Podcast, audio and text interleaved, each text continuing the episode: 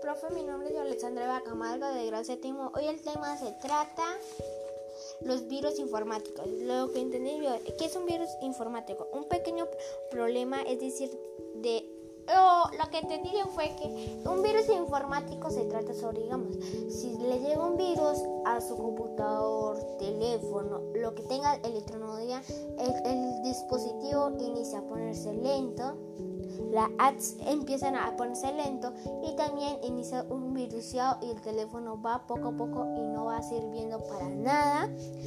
Un pequeño problema, es decir, es un pequeño programa escrito. Tipos de virus.